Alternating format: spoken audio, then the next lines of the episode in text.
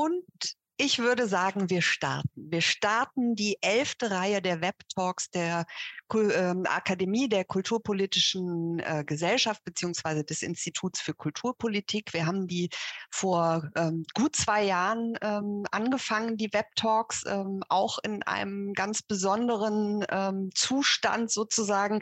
Und das äh, bindet heute an das Thema der neuen Web Talk-Reihe ganz schön an, äh, denn es geht um Resilienz in System, als Systembedingung in Zeiten multipler Krisen. Wir reden darüber, wo eventuell die Energie für einen Neustart herkommen muss, wenn wir eben auch Krise und wir werden sicherlich auch noch heute über verschiedene Krisen thematisch und äh, kontextuell äh, zu reden haben, wenn man die auch als Wendepunkt eventuell äh, sehen kann. Wir wollen darüber sprechen ähm, in dieser Webtalk-Reihe auch, ähm, welche Haltungen man entwickeln kann, welche ähm, vielleicht auch Möglichkeiten für Resilienz es im Kulturbereich geben sollte. Und heute machen wir den Auftakt, machen wir den Anfang mit ähm, einem Thema, wo es auch ein bisschen darum geht, das einzuordnen, das Ganze. Das Ende der Normalität äh, haben wir jetzt mal so als ähm, äh, Frage in den Raum auch gestellt, beziehungsweise auch die Frage, wie ähm, sind neue Narrative vielleicht möglich, mit welchen neuen Rezepten oder auch Transformationsbedingungen gehen wir eventuell jetzt auch mit den Krisen um.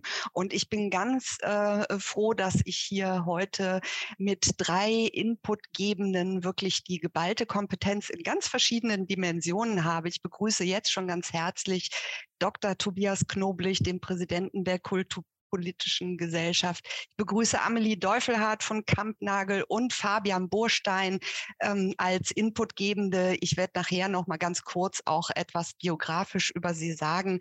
Und wir sprechen eben einerseits auch um die Frage, was braucht die Kulturpolitik auch an eventuell Transformationsbedingungen. Aber wir hören auch, wie in einzelnen Kulturinstitutionen, welche Haltungen dort zum Thema Krisen auch ähm, vorhanden vorhanden sind.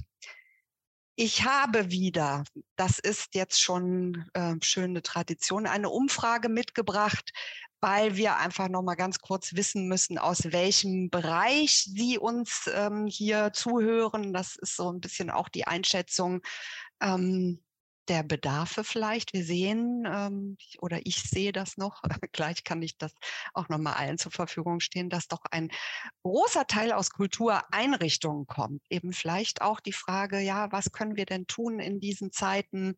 Das Bedürfnis da äh, eventuell auch ähm, ein bisschen mitzubekommen, wie man umgehen sollte mit Krisen. Wir haben Kulturpolitik natürlich auch abgefragt, wer ist da aus der Kulturpolitik hier, Kulturforschung, Kulturverwaltung. Und ich gucke noch, sind noch ein paar jetzt auch noch mal nachgekommen, haben sich ein paar Minuten später eingewählt. Also kurz einmal draufklicken und absenden, schicken, damit ich die Umfrage jetzt auch beenden kann. Das ist ja nur so eine Momentaufnahme, aber das gibt eben vielleicht auch uns allen einen kleinen Einblick.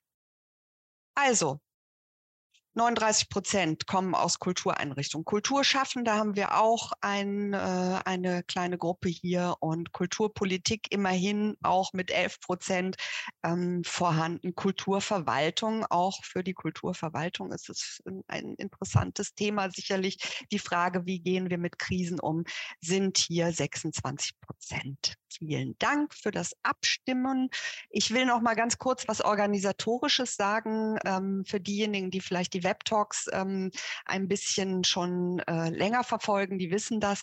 Wir sammeln gerne all Ihre Fragen, die vor allem auch zu den Inputs kommen, in dem F&A-Kasten. Das wäre wunderbar, weil dann kann ich das von da aus nämlich so ein bisschen weitergeben, auch an ähm, die InputgeberInnen hier im äh, Kreise. Ähm, Sie können aber gerne auch noch mal in dem Chat vielleicht ähm, einen zusätzlichen Hinweis, eine Anmerkung schicken. Das nehmen wir dann auch gerne mit auf. So, Vorrede und Vorarbeit genug. Wir äh, sind jetzt hier ähm, alle breit und startklar und ähm, den Auftakt macht Tobias Knoblich, der Präsident der Kulturpolitischen Gesellschaft, der als ähm, Dezernent für Kultur und Stadtentwicklung in Erfurt sicherlich auch jemand ist, der Krisen erprobt ähm, uns ähm, mitteilen kann, was aus seiner Sicht auch notwendig ist, vor allem für die Kulturpolitik. Ähm, er ist äh, persönlich berufenes Mitglied auch des Kulturausschusses des Deutschen Städtetages und im Fachausschuss Kultur der Deutschen UNESCO-Kommission, also in vielen Gremien, wo es vielleicht auch immer wieder ähm, um das Thema ähm, auch der Krisenbewältigung und der Resilienz gehen kann. In seiner beruflichen Laufbahn war er vorher Referent im Sächsischen Staatsministerium für Wissenschaft und Kultur und Geschäftsführer des Landesverbands Soziokultur. Er ist Gastprofessor für Kulturmanagement und so vieles noch mehr. Und er ist jetzt natürlich äh, auch hier, um uns so ein bisschen vielleicht einzunorden und auch nochmal ähm, die Frage zu beantworten, braucht es einen Wandel und wie gehen wir eben jetzt hier mit der Krisensituation, mit den multiplen Krisen um? Herr Knoblich, das Mikrofon ist Ihres. Ja, vielen herzlichen Dank, liebe Frau von Heil.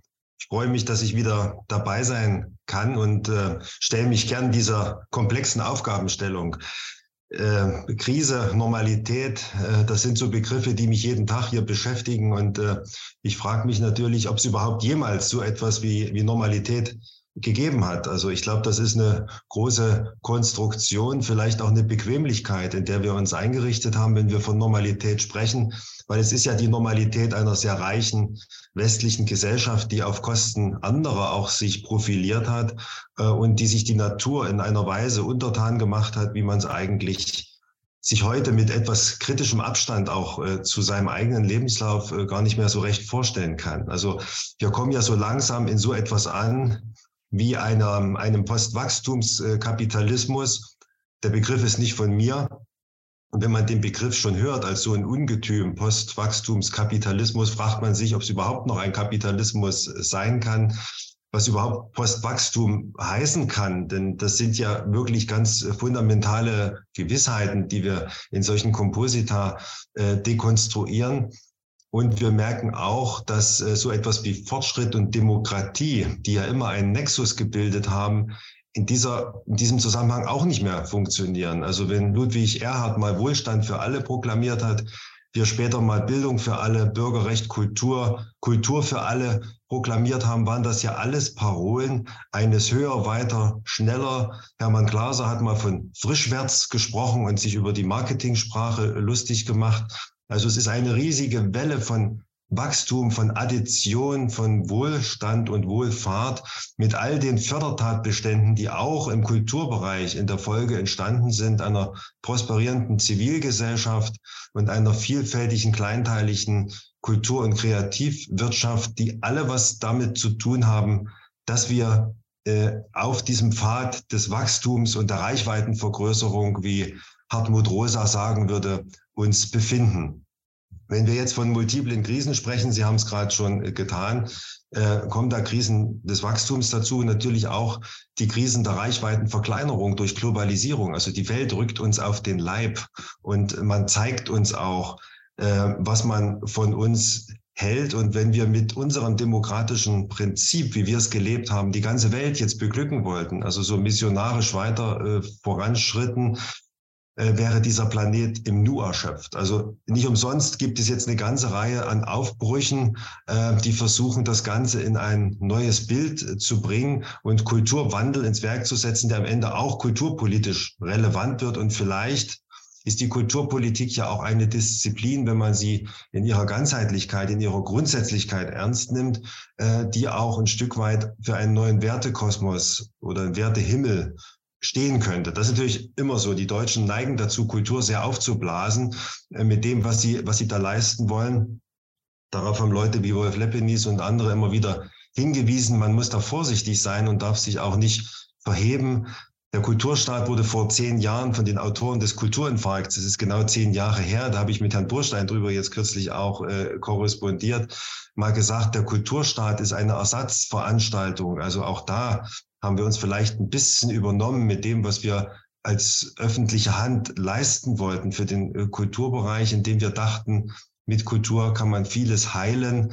Wenn Kulturpolitik Gesellschaftspolitik ist, dann ist alles, was wir tun, irgendwie unmittelbar wirksam in der Gesellschaft. Ich glaube, den Zahn können wir uns ziehen lassen, was aber nicht heißt, dass wir unwirksam wären. Worauf es, glaube ich, jetzt ankommt, ist, in diesen Krisen äh, mal einen Schritt neben sich zu tun, sich neben sich zu stellen, zu reflektieren äh, und zu einer Ehrlichkeit zu finden, die wir im kulturpolitischen Alltag oftmals nicht haben. Ich sage das auch ganz selbstkritisch, weil ich erlebe es ja jeden Tag in der Kommunalpolitik, äh, wie schwer es ist, kritisch zu sein, weil man sich immer fragt, ja, was denken dann die Leute jetzt von einem? Wählen die einen dann vielleicht auch wieder, wenn man jetzt sozusagen Dinge nicht mehr so schick macht, wenn man sich nicht um jedes einzelne Problem kümmert, wenn man nicht mehr alles fördern kann? wenn man Institutionen vielleicht auch in Frage stellt, weil sie nicht mehr zeitgemäß sind und weil sie eben diesem Wachstumspfad unverdrossen weiter folgen und auch diese Wirksamkeit nicht mehr haben, von der wir immer glaubten, dass sie, dass sie irgendwie Gott gegeben sei in diesem System. Also Fortschritt, Wachstum, Reichweitenvergrößerung, das sind, glaube ich, die Begriffe, mit denen wir uns intensiv auseinandersetzen müssen. Und damit korrespondiert natürlich auch die Digitalisierung. Das ist ja auch einer dieser Megatrends, der ja für Reichweitenvergrößerung wiederum auch steht. Also das ist ja auch eine Wachstums-, eine Beschleunigungs- und Vervielfältigungsmaschinerie, wo plötzlich viel mehr Akteure auch eine, eine Rolle spielen und ähm, eine ganz andere äh, Rezeptions- ein anderes Rezeptions- und Produktionsverhalten auch nochmal herbeiführt. Ähm, und wir haben natürlich den Klimawandel, die ganz elementare äh, Situation, dass wir unsere Lebensgrundlagen gerade in Frage stellen durch unser Handeln. Und äh, da müssen wir natürlich uns mit Nachhaltigkeit, mit Resilienz auseinandersetzen. Denn wenn wir das ernst nehmen, müssten wir natürlich auch in der Kulturpolitik Denkfiguren und Institutionen etablieren, die wandlungsfähig sind, also die dynamisch auf etwas reagieren und nicht nur dem Wachstumsparadigma äh, folgen, sondern die sich eben adaptieren, also eine adaptive Vernunft äh, entwickeln und äh, die sozusagen eine sich auf Dauerkrisen einstellen. Hartmut äh, Quatsch, äh, Harald Welzer hat ja darauf jetzt jüngst hingewiesen, äh, Hartmut Rosa sicherlich auch, dass Krise etwas ist, heutzutage in dieser Überlagerung von Krisenphänomenen, dass man nicht bewältigt, um zu einem Status quo ante zurückzukehren, sondern dass Krise etwas ist, das uns dauerhaft begleitet, genauso wie auf der anderen Seite im ästhetischen Kapitalismus diese Spirale an, an Innovationsdruck, dass wir immer wieder auch neue kreative Modelle her, herbeiführen und dass auch dass das Kreative, das Ästhetische so gänzlich vom Kapitalismus aufgesogen worden ist und dieses privilegierte Feld des Kulturbereichs, wie wir es früher kannten, auch verschwimmt. Das heißt, wir stehen wirklich an so einem Weg, äh, oder Weg ist es gar nicht, auf einem großen Platz, an dem viele, viele Pfade plötzlich abgehen. Und wir merken, wir werden, wir sind auch ein Stück weit allein. Also ähm, es bricht einiges über uns herein und diese, ja, Normalität oder das Ende der Gewissheiten oder das Ende der Illusionen, so hat es, äh, glaube ich, äh, Andreas Reckwitz ausgedrückt, besteht auch darin, dass es eine große Orientierungslosigkeit gibt und bestimmte Parolen, Leitbilder, Slogans nicht mehr so funktionieren, beziehungsweise Leitbilder unter anderem vielleicht auch geworden sind. Deswegen, was heißt das jetzt kulturpolitisch? Ich muss ja ein bisschen gucken, dass ich jetzt nicht zu weit aushole. Äh, kulturpolitisch heißt natürlich erstmal, sich sattelfest zu machen, also sich mit diesen Trends überhaupt erstmal intensiv auseinanderzusetzen und auch mit den politischen Implikationen, denn das Ganze korrespondiert ja auch mit einer breiten Aktionsfläche, wo Akteure versuchen, einfache Antworten auf komplexe Herausforderungen zu geben. Also ich spreche das Thema Populismus an, das ja weltweit als so eine Welle der Regression auch wahrgenommen und thematisiert wird. Also diese kurzen Handlungsketten gibt's nicht mehr. Ich muss mich mit diesen Trends sehr intensiv auseinandersetzen und versuchen, Antworten äh, zu finden. Für die Kulturpolitik heißt das dann schon, dass wir Leitbilder brauchen, dass wir neue Narrative brauchen. Sie haben es angesprochen, denn Veränderung beginnt ja erstmal in den Köpfen der Menschen. Also wir müssen uns stärker auf uns besinnen und auch danach fragen, welche Geschichten erzählen wir. Und da finde ich es ganz interessant, äh, das beobachte ich jetzt auch in der Publizistik, dass es immer mehr Modelle gibt, die versuchen, den Menschen wieder einzubetten in größere Lebenszusammenhänge. Also das Gaia-Prinzip, wie es äh, James Lovelock mal genannt hat, oder ich habe ja auch das, äh, eines der Bücher von Corinne Peluchon die eine Phänomenologie der Nahrung und der Grundlagen des Lebens entwickelt und äh, gesagt hat, äh, dass der Mensch nicht getrennt werden kann, unsere Existenz nicht getrennt werden kann von dem, wovon wir abhängen. Also uns einzubetten. Und mit diesem Bild korrespondieren auch Überlegungen einer Kulturökologie, die davon ausgehen, dass Kultur nicht etwas ist, das von der Natur gänzlich abgekoppelt ist, sondern auch bestimmten Wegen der Einbettung folgt. Das klingt jetzt vielleicht so ein bisschen esoterisch, wenn man es im ersten Moment hört, aber wenn wir so äh, uns vor Augen führen, wie stark wir uns entfremdet haben von unseren natürlichen und zum Teil auch von unseren gesellschaftlichen Bindekräften und Grundlagen, will mir es schon plausibel erscheinen, dass auch ein kulturelles Ökosystem existiert, das eben dynamisch ist, uns begrenzt, zu adaptiver Vernunft zwingt, damit wir nicht nur überleben können, sondern uns eben auch mit einer kulturellen Lebenswelt umgeben, die etwas mit uns zu tun hat, die wir nicht als totes Ritual oder als Anhäufung von ererbten Gegenständen einfach wie eine Endmoräne äh, in der glazialen Serie vor uns herwälzen. Und all das, was sich ablagert, das ist ja auch eine ziemliche Selbstüberhebung, als Wert an sich begreifen. Also wir müssen unsere Geschichte, unsere Kultur auch entsammeln. Das ist so ein kleiner Seitenhieb auf die Museumswelt. Äh, wir müssen nachdenken, wie wir eben mit unseren Ressourcen umgehen, wie wir Geschichten erzählen, die Menschen auch inspirieren, dass sie sich verändern. Äh, und zugleich bleibt natürlich das Thema Erbepflege auch virulent und äh, gibt es ganz viel zu, zu, zu schützen. Äh, aber wir müssen vielleicht von diesem Bild weg, dass alles, und das ist ja im Alltag ein sehr großer Begriff und wird auch so gepflegt vielerorts, irgendwie Bestand haben muss, weil es mal von Bedeutung für jemanden war. Und ähm, das ist eine Mammutaufgabe. Ich habe jetzt mal so ein bisschen so, so eine Bresche geschlagen durch dieses äh, Geflecht an äh, Zusammenhängen. Das ist ganz, ganz schwierig, wenn man das jetzt runterbrechen möchte auf europäische, Bundes-, Landes- und kommunale Kulturpolitik. Das ist ja das Referenzsystem, in dem wir uns befinden, was die öffentliche Hand anbelangt. Und runterbrechen wollen auf die, auf die Rolle der Zivilgesellschaft, die ich für ganz wesentlich halte.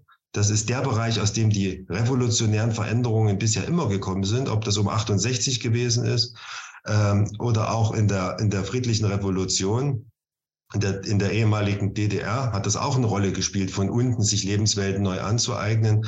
Und ich glaube, auch hier werden wir uns nur verändern, wenn der Leidensdruck so groß ist und wir erleben es bei Fridays of Future und mit anderen, man muss sich ja nicht gleich an Bilder kleben, äh, dass der Protest eine ganz wichtige Rolle spielt, dass die Systeme viel zu starr und unbeweglich äh, sind. Das heißt, wir brauchen Geschichten und wir brauchen kulturpolitische Akteurinnen und Akteure, die bereit sind, Veränderung zu denken und da, wo sie es können, auch ins Werk zu setzen. Mit veränderten Förderpolitiken zum Beispiel, das will ich nur ganz kurz anreißen, mit, mit neuen durchlässigen Modellen auch zwischen unterschiedlichen Sphären. Also Kooperation halte ich für ganz wichtig, wie wir als kulturpolitische Gesellschaft zum Beispiel auch mit dem Umweltbereich jetzt enger zusammenarbeiten, dem Umweltbundesamt zum Beispiel, um über Nachhaltigkeit äh, nachzudenken.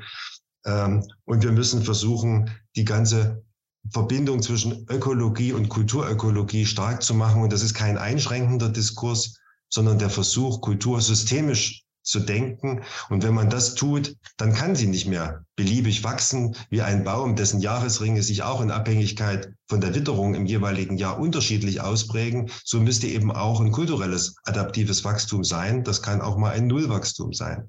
Wobei dieser Begriff auch schon wieder einer aus der Wachstumsökonomie ist.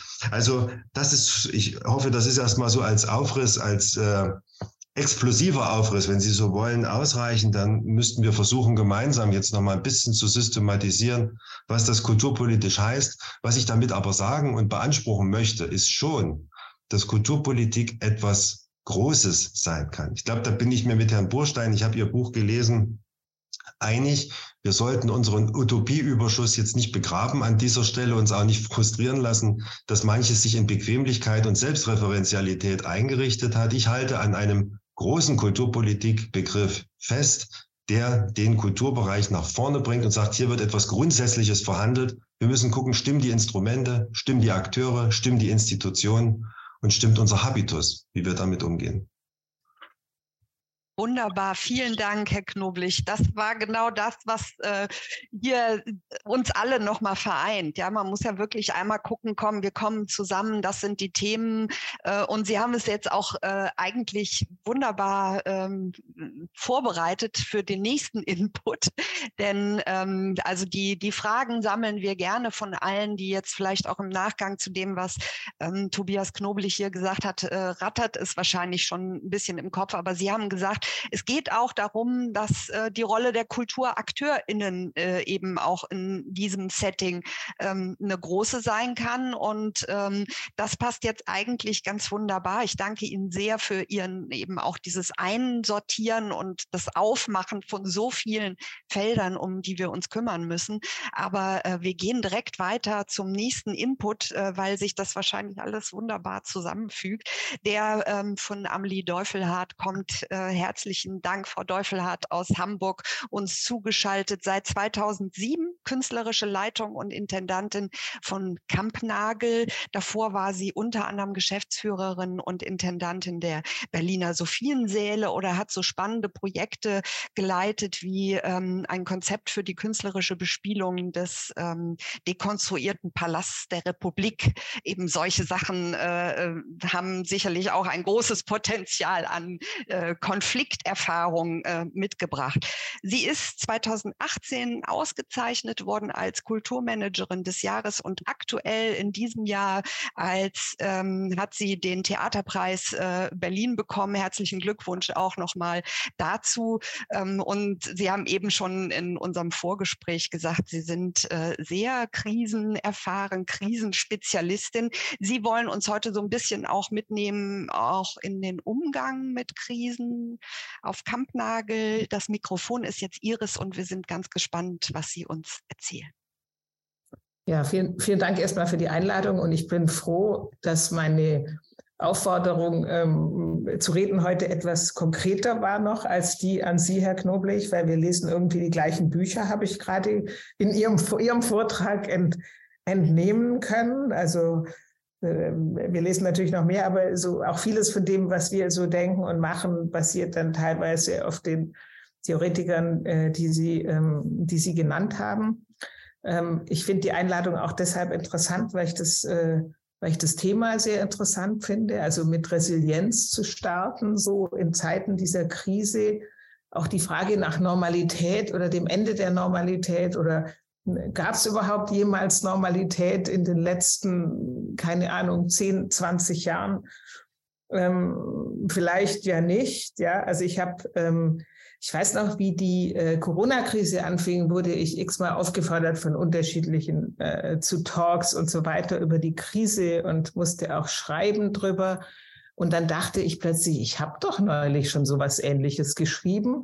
Und dann fiel mir ein, dass ich 2019, da habe ich in dem Buch von Adrienne Göhler zu Nachhaltigkeit, Entschleunigung und Grundeinkommen, hatte ich einen Artikel geschrieben, künstlerische Interventionen in Zeiten des globalen Ausnahmezustands. Und das war eben im Herbst 2019, also vor der Corona-Krise, vor der Krise, wo wir jetzt endlich merken, dass wir uns inmitten von multiplen Krisen, äh, Krisen auch befinden, vor dem Krieg in Europa, ähm, äh, der ja auch die aus meiner Sicht schon recht selbstverschuldete oder zumindest teilweise sehr stark selbstverschuldete Energiekrise nach sich zieht, die ja nur deshalb so gravierend ist, weil wir uns komplett auf Russland verlassen haben äh, äh, mit, der, äh, mit der Gasversorgung. Aber wenn ich noch einmal einen Blick vor Corona werfe, dann würde ich sagen, Sie hatten das auch schon erwähnt, dass wir uns da in einer Zeit wirklich von immer, immer schneller, immer schneller werden, fast wie im Hamsterrad ähm, beschleunigt haben und dass so Thesen äh, wie von Hartmut Rosa, wie von Adrian Göhler, dass es eigentlich Entschleunigung braucht, dass die ja sehr ähm, nicht konform waren, eigentlich auch fast ungewöhnlich. Und erst wie plötzlich dieser Lockdown kam, hat sich eigentlich die These so verbreitet, die vorher sehr stark in einem spezialisierten Raum war, in einem Raum von Klimaaktivistinnen oder Nachhaltigkeitsforscherinnen, Soziologinnen und so weiter, aber die, der nie so in Richtung Mainstream sich bewegt hat. Und durch diese, durch diese Krise ähm, wurden plötzlich alle Krisen, die vorher auch schon da waren, sind plötzlich in unseren Köpfen gravierender geworden, was ja, da komme ich gleich dazu. Also die Klimakrise, die Erderwärmung, Verschmutzung der Meere, aber auch die wachsende Ungleichheit. Es hatten Sie auch erwähnt zwischen Nord- und Südhalbkugel. Unser Reichtum basiert auf der Armut von ehemals kolonisierten Ländern, die bis heute ähm, auch von uns ausgebeutet werden. Alles Fragen, die im reichen Hamburg nicht so gerne gestellt werden, aber die ja auch nicht irgendwie revolutionär, sondern einfach nur einer klaren Analyse folgen. Es ist einfach so aber auch, was wir halt hier in Deutschland haben, überall auch in Europa, zunehmend rechte Regierungen, wachsende soziale Gräben auch innerhalb Europas, Prekarisierung der Arbeit. Jetzt haben wir wieder neuerdings ein bisschen anderes Problem, Jugendarbeitslosigkeit und so weiter. Und, und dann ähm, lande ich halt auch sehr schnell, wenn ich über diese Krisen nachdenke, lande ich natürlich bei einem Künstler, weil ich versuche das jetzt ja so ein bisschen in künstlerische Sicht zu fokussieren, wie Christoph Schlingensief, der immer Krise als Chance benutzt hat, für den immer das die Frage war, wie können wir Künstlerinnen eigentlich in die Krisen, in die Krisen unserer Zeit auch intervenieren, was er mit ganz vielen fantastischen Projekten gemacht hat. Äh, ich, kaum einen Künstler vermisse ich so sehr wie Christoph Schlingensief, der, glaube ich, auch vieles zu den aktuellen Krisen hätte beitragen können. Wir erinnern uns an Projekte von ihm, wie zum Beispiel äh, Chance 2000, wo er eine Partei gegründet hat, um quasi ähm, uns in eine andere Zukunft äh, zu führen. Oder eines meiner Lieblingsprojekte, wie er den Wolfgangsee mit einer Million Arbeitslosen, also den See, wo Helmut Kohl immer Urlaub gemacht hat, überschwappen hat lassen. Einfach nur eine Behauptung, die nie funktioniert hat, aber die eingegriffen hat halt künstlerisch in, per Behauptung in sehr, in sehr akutes Problem.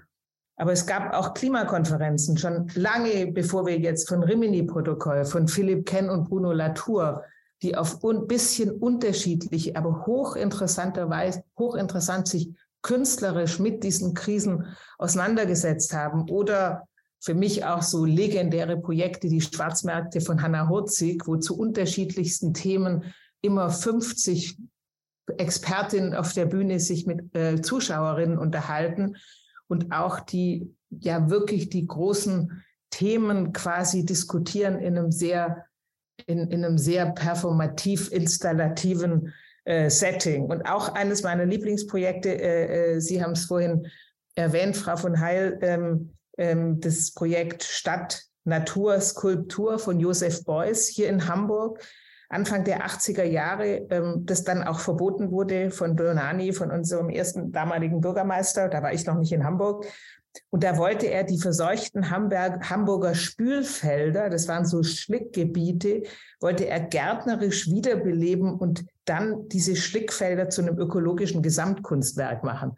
Unglaublich, wie visionär so eine Arbeit ist und die auch zeigt, was mit Kunst einfach alles möglich ist. Auch Milo Rau, der sich immer den, den, den ganz, ganz wichtigen politischen Themen zugewendet hat oder Monika Gintersdorfer, alles Künstlerinnen, die natürlich schon vor dem Lockdown, die sich eigentlich lebenslang in ihrer ganzen künstlerischen Karriere schon an den Krisen unserer Zeit, äh, unserer Zeit abarbeiten. Und das sind natürlich auch die Künstlerinnen, die im Lockdown sehr interessant funktioniert haben, die wussten, wie man auch Theater machen kann, ohne ein Theater zu haben, weil die Theater waren ja geschlossen. Das waren eigentlich die Leute, die nach den allerersten, so im Anfang im Lockdown, nach den allerersten Spontanaktionen äh, von Menschen, die plötzlich ähm, Balkonaktionen und Hinterhofkino und solche Sachen gemacht haben, die sehr früh wieder angefangen haben, ähm, äh, politische, äh, äh politische Projekte zu machen. Und ähm, bei uns auf Kampnagel war eigentlich nach dem, also gleich nach dem Lockdown, war für mich die Frage, wie kann eigentlich, also wir behaupten ja immer, denken wir auch tatsächlich, ähm, dass die künstlerischen Arbeiten, die wir zeigen, oft auch politisch relevant sind. Aber wie kann ein geschlossenes Theater relevant bleiben? Also eine, eine, eine, Zeitung kann ganz gut relevant bleiben, weil da sitzt man zu Hause, schreibt, äh, macht seine Konferenzen in Zoom und alles funktioniert. Aber wie kann Theater, ein Veranstaltungsort, der geschlossen ist, relevant bleiben? Ähm, einer, der auch immer behauptet, wir sind relevant. Und da haben wir sehr unterschiedliche ähm, Formate entwickelt. Das ging los gleich nach Beginn der Pandemie mit einer Plakataktion in der ganzen Stadt. Niemand hat mehr plakatiert, das ist ja klar. Es war ja Lockdown, es gab keine Veranstaltung. Niemand wollte Plakatsäulen mehr kaufen. Deshalb haben wir die dann auch alle umsonst bekommen und haben die ganze Stadt plakatiert mit Fragen, die über das hinausgingen, dass die Menschen jetzt alle Angst haben, dass sie Corona haben, sondern die eher das Thema vergrößert haben und wo es dann um Fragen ging wie äh, Kapitalismus neu denken, globale Solidarität, äh, äh, ähm, soziales Caring, ähm, ähm, globale Healthcare und so weiter. Also quasi mit Themen, die, die, die das Thema ähm, Corona erweitert haben und nicht so, und dies, wir haben versucht, so diese Individualisierung aufzuheben und sind dann auch sehr schnell zu so es war ja dann auch klar, es bleibt länger zu so, zu so anderen Formaten gekommen wie performativer Lieferservice nach Hause. Also wir haben Performances in so Boxen, konnte man sich bestellen und nach Hause liefern lassen. Weil das ging ja dann, dass eine Person durfte ja noch zu, nach Hause kommen in den harten Zeiten des Lockdowns. Oder wir haben so eine Weltreise gemacht mit einer Performancegruppe aus Wien, Gods Entertainment heißen die, falls der Kollege äh, Burstein die kennt und haben quasi auf unserem Gelände in Zweiergruppen mit den Leuten eine Weltreise gemacht. Die ging vom Oberndorf von Christoph Schlingensief übers Rotlichtmilieu in Amsterdam ähm, ähm, äh, bis zu New York, Marina Abramovic, alles in Reenactments von, äh, von bedeutenden, von bedeutenden Gebieten. Insofern, und dann in den letzten, vielleicht im letzten Jahr, also Ende des zweiten Lockdowns und auch jetzt wieder Start für uns am Theater ist es ja, das sind ja schwere Zeiten, weil wir waren ja immer so die Hauptdelinquenten der Ansteckung. Also Theater wurden ja von Anfang an eigentlich als besonders ansteckende und damit als gefährliche Orte stigmatisiert. Das ist sehr interessant, weil Theater, ich, ich weiß nicht, ich glaube, Theater waren nie gefährliche Orte vorher. Also höchstens, wenn da mal was besonders Radikales und es gruselt ein bisschen oder so. Und Christoph Schlingensief oder eine Florentina Holzinger machen eine sehr radikale Produktion. Das kommt bei uns auch öfter mal vor. Dann gruselt es die Leute vielleicht ein bisschen. Aber eigentlich sind Theater immer sichere Orte geworden. Jetzt sind wir plötzlich gefährliche Orte gewesen. Also wie gehen wir auch damit um? Wie schaffen wir wieder Sicherheit bei gleichzeitig aber auch nicht nur Unterhaltung, sondern auch politisch herausfordernd zu bleiben für unser, äh, für unser Publikum. Und ähm, da haben wir dann jetzt in den letzten anderthalb Jahren haben wir da uns sehr intensiv damit beschäftigt, wie kann man im Theater mit Digitalität interessant umgehen über das hinaus, dass wir natürlich alle auch unsere Büros teilweise nach Hause verlegen, immer noch viele Mitarbeiterinnen, also ich jetzt eher ein bisschen seltener, aber dass es hybride Sitzungen gibt, aber wie kann man Digitalität auch fürs Theater nutzbar machen? Und dafür haben wir auch sehr eine ganze Reihe von Tools entwickelt, die eigentlich alle so auf Augmented Reality beruhen, die wir in, in der, im zweiten Lockdown entwickelt haben, aber schon mit dem, mit dem Ziel, Tools zu entwickeln, die wir auch dauerhaft nutzen können, die interessant sind auch für die Zukunft. Wir haben zum Beispiel Stücke gemacht mit Augmented Reality, die man auf der App, auf einer Rundtour entwickeln kann. Inzwischen haben wir diese App weiterentwickelt, so dass wir auch, jetzt kommt dem nächsten Projekt, wo wir ähm, äh, koloniale Denkmäler überschreiben können mit der App. Also das heißt, wir können aus dem kolonialen Bismarck können wir eine andere Geschichte erzählen, nämlich eine Geschichte der Verfolgten vom Kolonialismus und so weiter. Das heißt, wir haben eine App entwickelt, die inzwischen, ich glaube, die ist schon in sechs Städten in Deutschland. Apps touren ja sehr einfach im Vergleich zu Menschen, die auf Tournee gehen, was ja auch klimatechnisch problematischer ist. Das heißt, wir touren inzwischen nicht nur Stücke, sondern wir touren halt auch eine App. Demnächst geht sie nach Chile, setzt sich dort auch mit Kolonialismus und Denkmälern auseinander.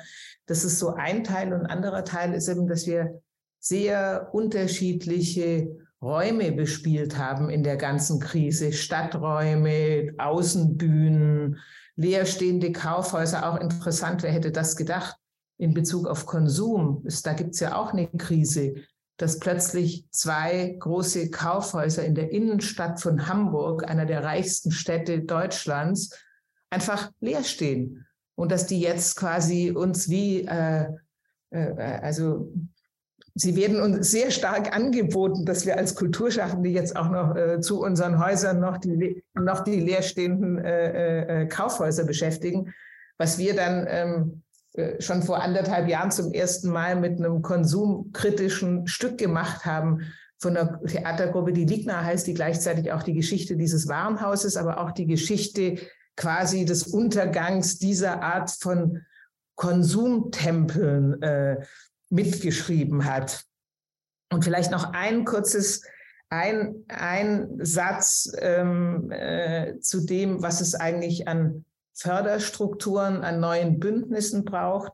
In Bezug auf die Bündnisse äh, bin ich auch ganz bei Ihnen, Herr Knoblich. Wir müssen eigentlich versuchen, dass auch Ministerien und unterschiedliche Abteilungen in der Politik besser zusammenarbeiten. Wenn wir sagen, ein, ein Kunstort, ein Produktionshaus wie Kampnagel, ein Theater sind auch Orte, die, das sind ja auch Orte, die Wissen verbreiten können, nochmal auf eine andere Art und Weise als Wissenschaft, als Wissenschaftsinstitution dann, dann müssen wir doch sagen, wir arbeiten an einem Thema wie Klimawandel. Macht doch total Sinn, dass ich da nicht nur mit Kulturgeldern arbeite, sondern dass ich sage, wir arbeiten da auch zusammen äh, äh, mit anderen äh, Ministerien, mit äh, Wirtschaft, mit in Bezug auf Bildung und kulturelle Bildung, mit Wissenschaft, mit Schul und äh, mit Schulsenat ähm, jetzt in unserem Fall oder Ministerien. Also diese Ministerien übergreifend zusammenarbeiten, das ist so kompliziert. Ich glaube, da müsste immer echt mal so ein bisschen was aufbrechen. Und die zweite Sache, die sehr gut funktioniert hat, äh, jetzt in den Jahren der Pandemie und die teilweise jetzt auch auf die Energiekrise sehr gut angewendet werden kann, ist tatsächlich, dass die Förderstrukturen teilweise radikal erneuert wurden. Und zwar in, äh, vielleicht eher dem angepasst, was in der Wissenschaft oder in anderen Bereichen ganz selbstverständlich ist, dass Künstlerinnen nicht nur für Ergebnisse Geld bekommen, sondern auch für Forschungsarbeiten, also für die, für die Entwicklung, dass quasi, dass es Stipendien gibt, dass es Residenzprogramme gibt mhm. und so weiter. Und das ist, das waren eigentlich Konzepte, die waren vorher schon da, aber das war nie Geld dafür da. Und in der Pandemie hat in Bezug auf die darstellenden Künste, vor allem der vordarstellende Künste, ähm, mhm. da Programme entwickelt und weiterentwickelt, die wirklich freischaffenden Künstlerinnen einerseits das Überleben gesichert, über, äh, äh, äh, gesichert haben, aber gleichzeitig auch das Problembewusstsein dafür geschärft haben, dass doch freischaffende Künstlerinnen nicht für das ganze Nachdenken, für die Forschung, für die Entwicklung immer kein Geld verdienen können und immer nur dann Geld bekommen, wenn der konkrete Output kommt, also sprich das konkrete Projekt. Ja. Und ich glaube, da ist auch was vorangekommen, was erstmal sehr interessant und sehr bedenkenswert ist, auch in die Zukunft zu führen, weiterhin. Ja, vielen Dank, Frau Deufelhardt. Sie haben ähm, jetzt auch noch mal zum Ende, ich glaube, das ist auch für diejenigen, die uns hier zugeschaltet sind, auch noch mal so ein interessanter Aspekt. Wir greifen das gleich auch noch mal in der Diskussion auf, äh, Förder, neue Fördermöglichkeiten, beziehungsweise was sind die Bedarfe auch, um eventuell, wie Sie das so schön aufgefächert haben, dann diese Resilienz zu haben. Um, man braucht ja irgendwo auch äh, Empowerment, um, um vielleicht auch in der Lage zu sein, äh, eben sich ja, agil anzupassen an bestimmte Dinge. Corona werden wir vielleicht auch nochmal drüber reden, was das Brennglasphänomen, ja, was ja. da eben dann plötzlich funktioniert hat und wie wir das weitertragen können, vielleicht zu neuen Konzepten. Ähm, ich glaube, das passt jetzt auch wieder schön, dass wir weitergehen. Also danke, Frau Deufelhardt, erstmal äh, für Ihre Erfahrungen ähm, zu dem Fabian Burstein und zu ähm, einem Autor, der jetzt auch noch mal äh, so etwas vorgelegt hat. Wir ähm, werden vielleicht kurz jetzt gleich auch noch mal äh, über sein neues Buch sprechen, das da heißt Die Eroberung des Elfenbeinturms und es ist eine Streitschrift. Vielleicht braucht es das eben auch so ein bisschen diesen äh, Charakter, dass man auch äh, äh ja durchaus mal äh, streiten muss und vielleicht ähm, bestimmte Aktionen, so wie es eben auch äh, Frau Deufelhardt geschildert hat, auch provozieren dürfen. Fabian Burschein ist äh, aktuell der Projektleiter für Kultur und Veranstaltung der Bundesgartenshow der kommenden. In Mannheim wird die sein nächstes Jahr. Ne? Ähm, das ist auch ganz interessant, äh, die, glaube ich, auch sehr stark in Richtung Nachhaltigkeit äh, aufgestellt ist. Und sie sind äh, auch noch Geschäftsführer der Wiener Psychoanalytischen Akademie. Also sie führen uns vielleicht jetzt auch mal auf die Couch oder den Kulturbereich. Ist interessant. Freiberuflicher Autor und Publizist sind sie eben ähm, auch äh, hier jetzt mit dem Buch, das jetzt, glaube ich, ganz frisch am, im September rausgekommen äh, ist. Und Schwerpunkte äh, ihrer Arbeit sind auch die kulturelle Stadtentwicklung. Das äh, ist ja auch ein interessanter Aspekt, den wir gleich nochmal ähm, in der Runde besprechen können. Und jetzt haben Sie das Mikrofon und äh, nehmen uns mit in den Elfenbeinturm. Ja, vielen lieben Dank für die Einladung. Schön hier bei Ihnen zu sein. Ähm, äh, Sie hören es an meinem Akzent. Ich bin, oder vielleicht hören Sie es nicht an meinem Akzent, aber ich, ein bisschen vielleicht. Ich komme aus Wien, ich bin gebürtiger Wiener. Genau, ich, das ist das Buch, von dem äh, Frau von Heil netterweise ähm, hier gesprochen hat. Und meine Rolle, warum erwähne ich das, wenn man es, eh hört, warum erwähne ich das, dass ich Wiener bin, ähm, tatsächlich mein Leben zwischen den zwischen den beiden Welten, Deutschland und Österreich, ähm, hat sehr viel damit zu tun, äh, wie ich Kultur und Kulturszenen und den Umgang mit verschiedenen Krisen und Herausforderungen und auch Themen, wie ich das für mich wahrnehme und analysiere, auch anhand der unterschiedlichen Wahrnehmungen und, und auch der unterschiedlichen Instrumente. Und das ist für mich ein ganz ein wichtiges Spannungsfeld, das auch manchmal schmerzlich ist. Und das ähm, ein wunderbares Beispiel ist tatsächlich der, die Herangehensweise bei dieser Diskussion gerade oder bei diesen äh, bei, dieser, bei diesem Web-Talk und bei diesen Impulsen, die wir gerade gehört haben. Es geht ja um das Ende der Normalität und ich war gestern in einer sehr bekannten österreichischen Kultursendung zu Gast und da ging es auch um das Ende der Normalität da ähm, allerdings weniger, ähm, jetzt sage ich einmal, um eine Reflexion, eine groß angelegte, was bedeutet das und was äh, kann das äh, für Veränderung und Transformation in die Zukunft äh, bedeuten, sondern da wurde das ganz, ganz äh, krass festgemacht an dem Umstand, dass wir insbesondere in Wien mit ganz brutal, einer ganz brutalen Publikumskrise gerade konfrontiert sind.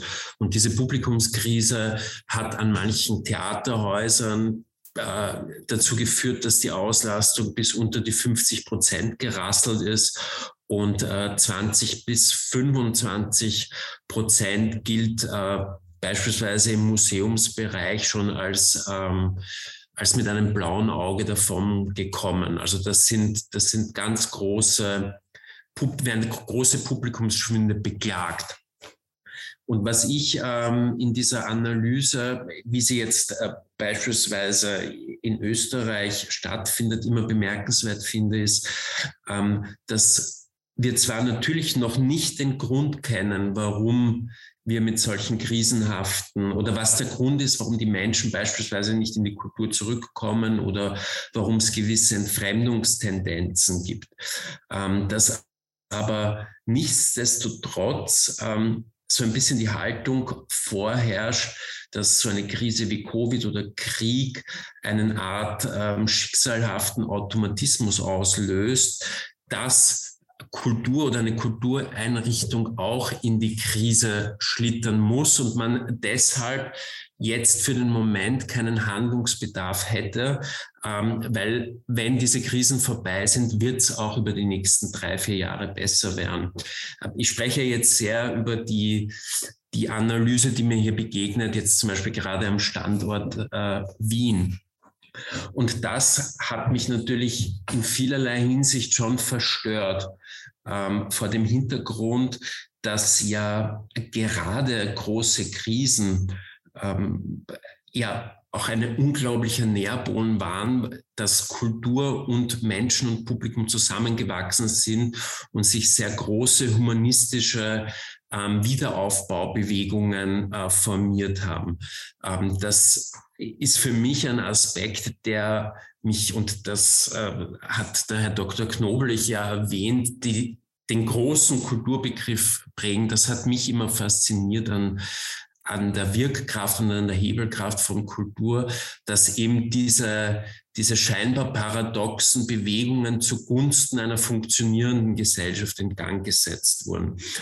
Und äh, vor dem Hintergrund kommt halt oft die schmerzliche oder die schmerzliche Erkenntnis drängt sich dann auf, dass vielleicht nicht Covid äh, diese Krisen ausgelöst hat, sondern die Kulturszene an sich diese Krisen selbst ausgelöst hat. Und das ist natürlich ein, ein, ein selbstreflexiver Prozess, der äh, schmerzhaft ist und auch sehr schwer fällt. Und ähm, vor diesem Hintergrund und vor dieser Katharsis habe ich auch dieses, dieses Buch geschrieben. Und im Zuge jetzt der, der Zeit danach, wo man mit so einem Buch unterwegs ist, wird man dann, natürlich äh, immer gefragt, naja gut, äh, was ist denn jetzt das Problem, wenn wir jetzt davon ausgehen, dass es eine Kulturkrise oder eine Bedeutungskrise der Kultur gäbe, was ist denn jetzt das konkrete Problem? Ähm, wenn ich das äh, mit einem Wort benennen müsste, dann ist es äh, so etwas wie Entfremdung. Ähm, also eine Entfremdung zwischen einem Publikum und ähm, einer, einem Kulturbetrieb in seinen Facetten. Und diese Entfremdung hat natürlich ganz unterschiedliche Gesichter. Ich würde sagen, bei der jungen Generation oder bei nachrückenden Generationen ist es ähm, äh, wirklich eine sehr grundständige Abneigung gegenüber diesen Repräsentationsbauten und auch ihren sehr repräsentativen Hierarchien und auch ihren Machtstrukturen. Und auch, ähm, und, und ich glaube, das ist etwas, womit ähm, äh, gerade in den großen klassischen Städten auch die, die, die, die Kulturszenen ein Problem haben, auch die die Inszenierungsformen sind jungen Menschen fremd geworden. Also ich vergleiche das immer ein bisschen mit der Liturgie, die ähm, in ihrer Ausschmückung auch irgendwie nicht mehr einer jungen Generation irgendwas gibt. Ja.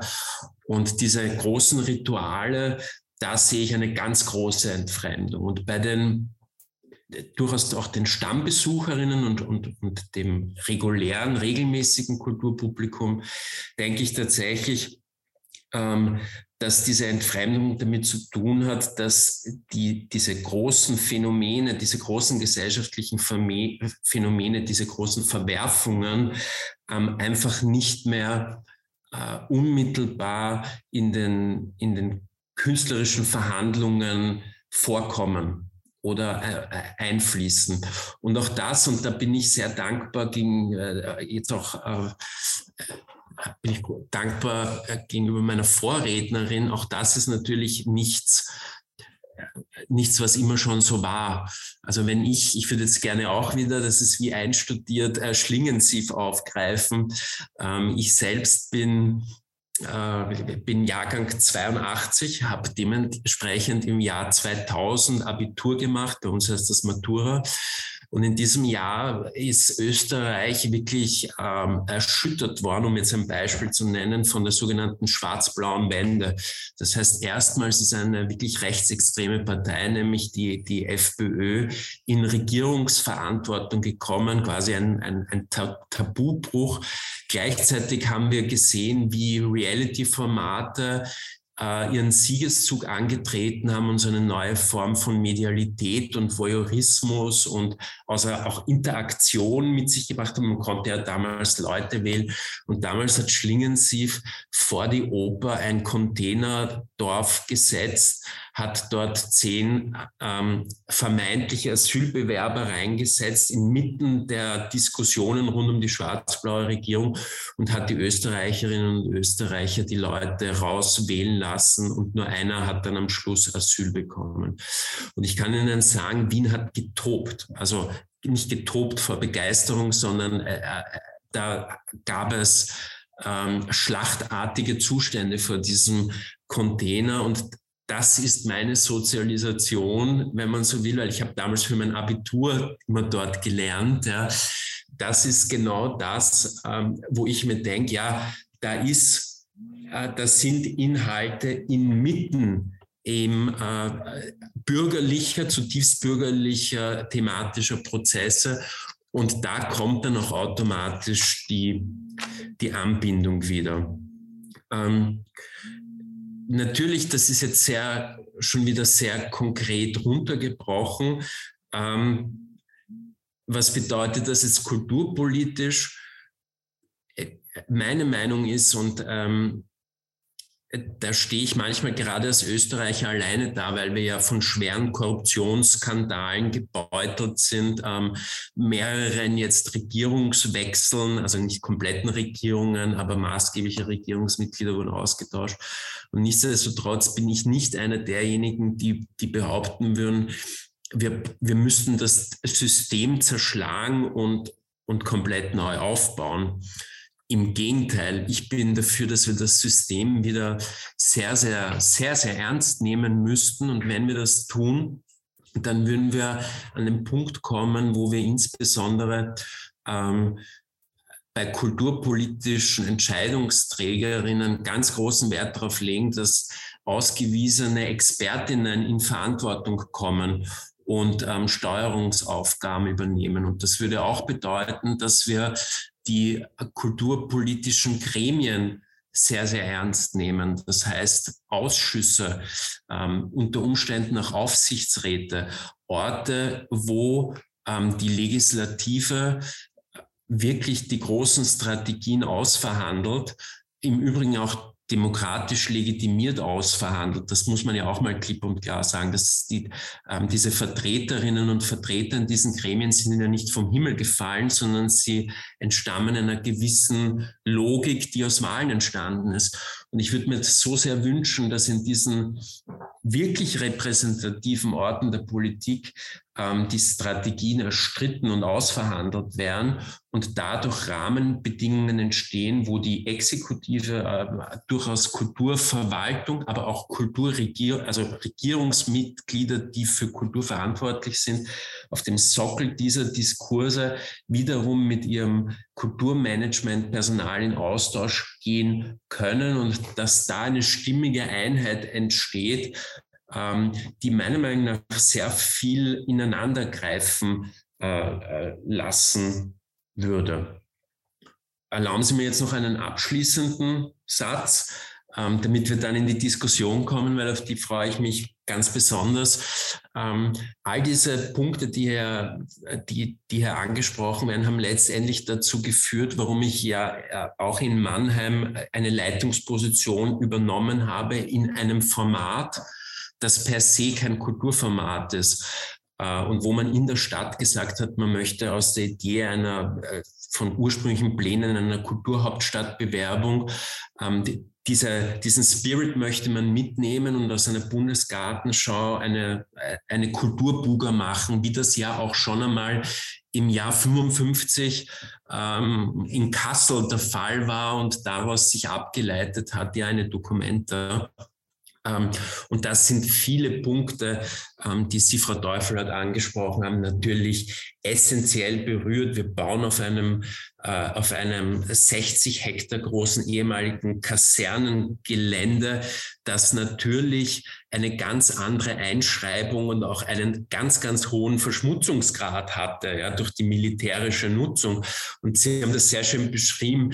Die, die Brache wird zur Utopie einer Wiederauferstehung mit Leben, mit Ökologie, mit Renaturierung, aber auch mit einer sozialen, ähm, äh, äh, einem, einer sozialen Wiederauferstehung als Ort in der Mitte der Gesellschaft. Ähm, es sind natürlich so Fragen wie, ähm, dass ich dort genau dem Publikum begegnen kann, das im per se überhaupt nicht dorthin kommt, äh, weil es Kultur sehen will, ja, und dem ich wie ein trojanisches Pferd meine, meine Diskurspotenziale äh, unterjuble. Also all das treibt uns hier an. Ähm, und das ist jetzt wirklich der letzte Satz. Ich war so glücklich, dass Sie Signa erwähnt haben, weil ähm, in Mannheim habe ich seinerzeit auf so einem Konversionsgelände, wurde ich Teil, Teil des Heuvolkes, also einer Sekte, einer fiktiven Sekte von Signa kreiert. Bin dort sechs Stunden lang in den Fängen dieser Sekte gewesen. Und es ist genau, warum erzähle ich das? Äh, weil es genau, ähm, ich bin dort rausgekommen und ich, es war eine Initiation. Und es sind genau, als alter Romantiker, es sind genau diese Initiationserlebnisse, dieses intuitive äh, Verstehen durch ein Kulturerlebnis, ohne dass ich belehrt worden werde, aber auch gleichzeitig diese Verspieltheit die in diesem Rahmen möglich ist, die ich mir so herbeiwünsche. Ähm, das hat viel mit Neugier, mit Experimentierfreude zu tun. Und ich glaube, es ist wichtig, dass wir über solche konkreten Fälle auch sprechen, weil sie für uns einfach Modelle darstellen, an denen wir uns entlang, entlang handeln können und sagen, ah ja, so habe ich mich da gefühlt. Und dieses Gefühl möchte ich irgendwie versuchen zu institutionalisieren, zu systematisieren und in die Gesellschaft reinzutragen. Wunderbar. Ich habe auch einmal ein wunderschönes Erlebnis mit Signa in Köln gehabt und war in der Unterwelt gefangen. Also äh, das, das sind äh, äh, spannende, wie Sie gesagt haben, Modelle. Ja, äh, eben auch, äh, ich bin ja sehr auch für die Schlingensifizierung äh, des Kulturbereiches. Ähm, ich guck noch mal an äh, die uns zugeschalteten Menschen. Wenn Sie jetzt vielleicht äh, im Kopf auch noch irgendwie äh, ein Setting haben, eine Vorstellung davon, Krise, was treibt Sie da um? Weil wir haben jetzt über sehr, sehr vieles und vielen Dank, Herr Burstein, auch noch mal für Ihren Input, über sehr viele Dimensionen auch der Krise gesprochen. Sie haben jetzt noch mal erwähnt, eben auch ähm, die Krise des wegbleibenden Publikums, ja, vielleicht auch in Folge noch der anderen Dinge, die, ähm, die da äh, das auch mit äh, verursachen. Es hängt ja irgendwie alles zusammen. Und ich finde eben auch, letztendlich führen wir alles auf die Frage zurück, in welcher Gesellschaft wollen wir leben. Das sind die Dimensionen, mit der wir dann, äh, äh die Dimensionen, die uns ja eigentlich umtreibt. Und mich würde noch mal interessieren und schreiben Sie gerne, wir haben eben, ah, da kommt auch schon eine Frage, den F&A-Kasten. Ähm, dann nehme ich das mal direkt, weil ich wollte eigentlich jetzt auch noch mal herausarbeiten, äh, welche Fähigkeiten eben Schlingensief hatte und was braucht es eventuell, wenn sie Frau Teufel hat auch sagen, der wird so schmerzlich vermisst. Aber ich äh, lese noch mal ihr äh, eben hier vor, was wir ähm, von Priska Mielke jetzt hier noch mal zum Thema Resilienz ähm, stehen haben.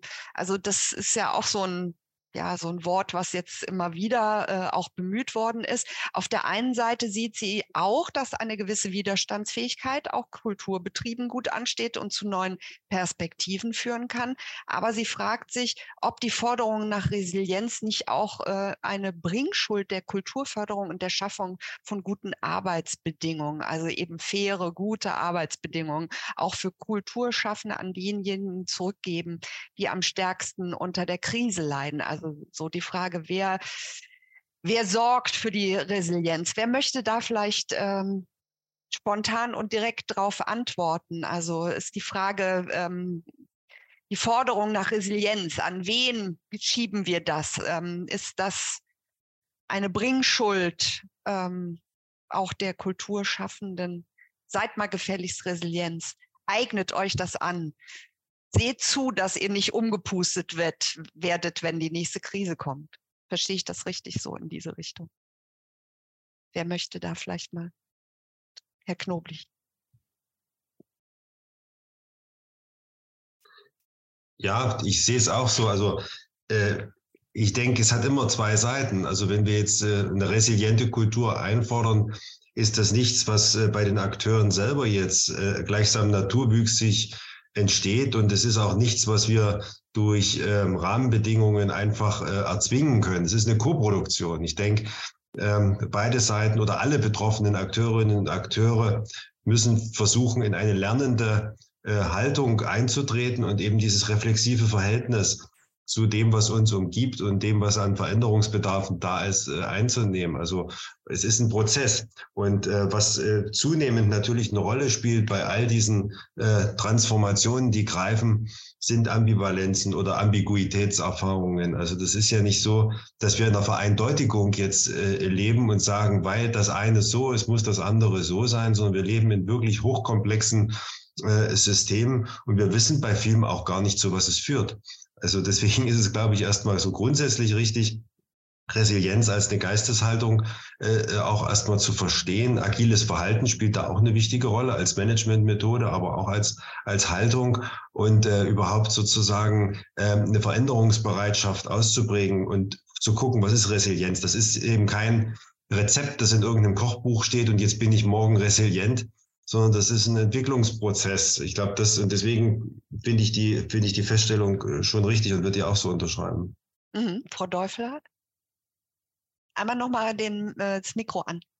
Genau, also im, ähm, ich glaube, im Management oder wenn man eine Institution leitet, ist es natürlich ganz sinnvoll, in solchen Krisenzeiten auch eine gewisse Resilienz zu entwickeln. Und gleichzeitig, äh, die Resilienz heißt ja auch, dass man agil so sich dann einstellt, dass man doch sehr gut mit der Krise klarkommt. Aber Künstlerin würde ich sagen, da ist es vielleicht auch sehr gut, wenn die diese Durchlässigkeit, die sie auch haben, bewahren und diese Frage nach Entschleunigung, die ja jetzt, also jeder, der Arbeitnehmerinnen beschäftigt, weiß dass die Frage nach Entschleunigung, nach besseren Arbeitsverhältnissen, die ist ja plötzlich akut wie niemals zuvor. Also zumindest habe ich das nie erlebt. Ich komme so aus der Berliner Pionierzeit, da haben alle immer gearbeitet. Da hat niemand gesagt, ich habe Kinder zu Hause, es geht gerade nicht. Alle haben halt mitgemacht so. Und jetzt ähm, ähm gibt es auch dieses Bedürfnis nach weniger. Und wir, wir haben plötzlich, ist auch für uns Theaterleute eigentlich total schockierend. Wir hatten ja auch immer genug Leute. Alle wollten ja am Theater arbeiten, hatte immer so das Gefühl. Jetzt haben wir plötzlich in mehreren Bereichen Arbeitskräftemangel, ja, weil die wir wissen auch gar nicht genau, wo die Arbeitskräfte, die ja davor der Krise da waren, das ist ja in anderen Branchen auch so. Wir wissen ja nicht mal genau, wo die gelandet sind. Also wo sind denn die Technikerinnen, die Freien, die dann in den Impfzentren waren und sind die jetzt in den Clubs oder die Clubs sagen aber auch, sie haben zu wenig. Wir wissen eigentlich gar nicht, wo sie alle geblieben sind. Und äh, das ist natürlich, das ist natürlich interessant. Also auch sich jetzt mit dieser wenn man jetzt sagt, Entschleunigung ist eigentlich wichtig, auch unter unterschiedlichen Aspekten, bezieht sich das auch auf die Arbeitswelt.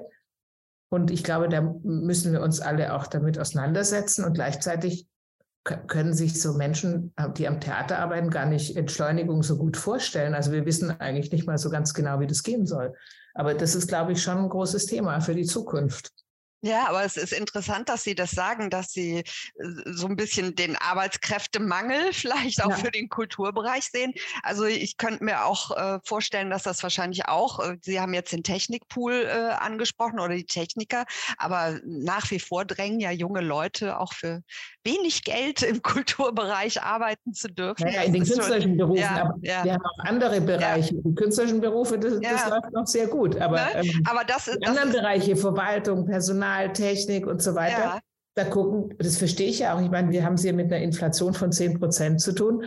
Da würde ich mir vielleicht auch überlegen, wenn ich Buchhaltung mache, ob ich das nicht nur wo mache, wo ich besser verdiene. Mehr bezahlt wird. Und dafür ja, auf, den, auf das kreativere Umfeld verzichte. Ja, ja, ja. Herr Burstein. Ähm, ich äh, als Radikaloptimist äh, möchte auch sagen, wenn ich jetzt dieses Thema der Resilienz und ähm, äh, wie, wie, wie können wir da als äh, Kulturszene wirken? Ich will da auch für einen selbstbewussten Zugang werben. Ich behaupte, dass selten zuvor wir auch gerade im Kulturmanagement behaupten können, ähm, solche Kompetenzvorsprünge zu haben, äh, was äh, schnell wechselnde Szenarien, zwischenzeitliche Totalkrisen ähm, schwere finanzielle Ausfälle von einem Haushalt auf den anderen und so weiter. Das heißt, wir sind da, glaube ich, sehr geeicht und es wäre tatsächlich auch mal der Moment, dass wir uns nicht äh, die sogenannte Privatwirtschaft ins Haus holen und denen gebannt zuhören, sondern dass wir auch mal sagen, jetzt äh, solltet ihr uns mal zuhören, ja. Ja. Ähm, weil wir haben da schon ziemlich äh, viel Erfahrung darin, wie man mit so etwas umgeht geht und dass man dann aus dieser, aus dieser selbstbewussten Haltung etwas ableitet, was ja seit kurzem mein absoluter, äh, einer meiner Lieblingssager ist, den der Herr Knoblich in einer äh, Diskussion gesagt hat, nämlich, dass wir dann ähm, genau in, aus diesem Selbstbewusstsein heraus dann in den politischen Infrastrukturen und darüber diskutieren wir ja, dass wir sagen, und jetzt wollen wir die planenden und die genehmigenden Ämter haben, ja, weil ähm, es an der Zeit ist, unsere Denkmuster in Planungsprozesse und zwar in gesamtgesellschaftliche Planungsprozesse mit einzubringen. Ähm, das würde mir sehr gut gefallen, wenn wir diese Ableitungen hinbekommen und wenn das die Konsequenz wäre. Mhm. Also äh, das passt ganz schön zu den beiden Dingen, die ich jetzt hier noch im F&A-Kasten habe. Einmal sagt Christine Fuchs auch, dass äh, im Prinzip Kultur, künstlerisches Erleben und Gestalten ganz maßgeblich zur Resilienz beiträgt. Die Künste sind selbst Resilienzfaktoren, was doch bei Corona ganz deutlich wurde. Und äh, diesen Aspekt ins Auge zu fassen, kann der Kulturpolitik neue weitere gesellschaftliche Dimensionen geben. Das berühmte Relevanzdebatte haben wir ja auch äh, äh, geführt. Und äh, Christian Steinau fragt nochmal nach konkreten Angeboten, um Resilienz zu fördern. Also wenn wir das jetzt so als ein Skill letztendlich auch für den Kulturbereich sehen, ähm, unabhängig davon, dass wir sagen, an sich sich mit Kunst und Kultur zu beschäftigen, führt schon zu einer erhöhten Resilienz. Aber gibt es da, Herr Knoblich, kennen Sie irgendwie auch vielleicht Förderkonzepte, die sagen, wir, wir fördern da eben auch dieses ähm, Selbstbewusstsein, was der Fabian Burstein da eben äh, ins Feld geführt hat? Naja, äh, ich glaube, Selbstbewusstsein entsteht da, wo man äh, die Möglichkeit hat, äh, Prozesse tatsächlich zu gestalten und Künftiges zu antizipieren. Also so eine Resilienzfähigkeit äh, entsteht durch, durch ein Handeln, durch ein gezieltes Handeln, finde ich. Deswegen würde ich nochmal an dem anknüpfen, was, was Fabian Burstein gerade gesagt hat mit dem Zitat von mir, mit diesen Planungsprozessen. Ich bin ja zuständig für Stadtentwicklung auch in einer äh, Landeshauptstadt, in der auch einiges passiert und auch viel gebaut wird. Und äh, wenn man dann zum Beispiel ein integriertes Stadtentwicklungskonzept wieder neu angeht, äh, das ja alle Funktionen beinhaltet. Da ist ja alles drin, ne? von der von der Schulnetzplanung, die dort irgendwie eine Rolle spielt, über die Jugendhilfe. Ähm, natürlich das, das Thema Wohnen, soziale Stadt spielt eine wichtige Rolle, aber natürlich auch Kultur. Ähm, dann hat man ein, eine Möglichkeit, äh, so ein Gespräch zu initiieren und auch tatsächlich in Planungswerkstätten mit den Bürgerinnen und Bürgern, mit Fachleuten zu überlegen, was, was sind denn, was, welche Schlussfolgerungen können wir denn ziehen? Was haben wir denn gelernt aus dem bisherigen Geltungszeitraum? Und wenn wir jetzt quasi die nächsten Jahrzehnte uns anschauen, wie gehen wir das Ganze denn an?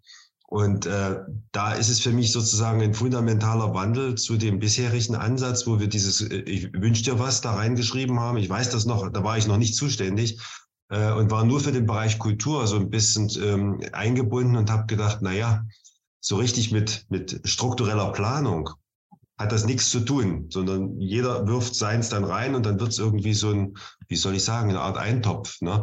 Äh, nun ist Eintopf ist eigentlich ein schlechtes Bild, weil Eintopf ist ja was Konzeptionelles. Ne? Der ergibt ja sozusagen was, was richtig Gutes.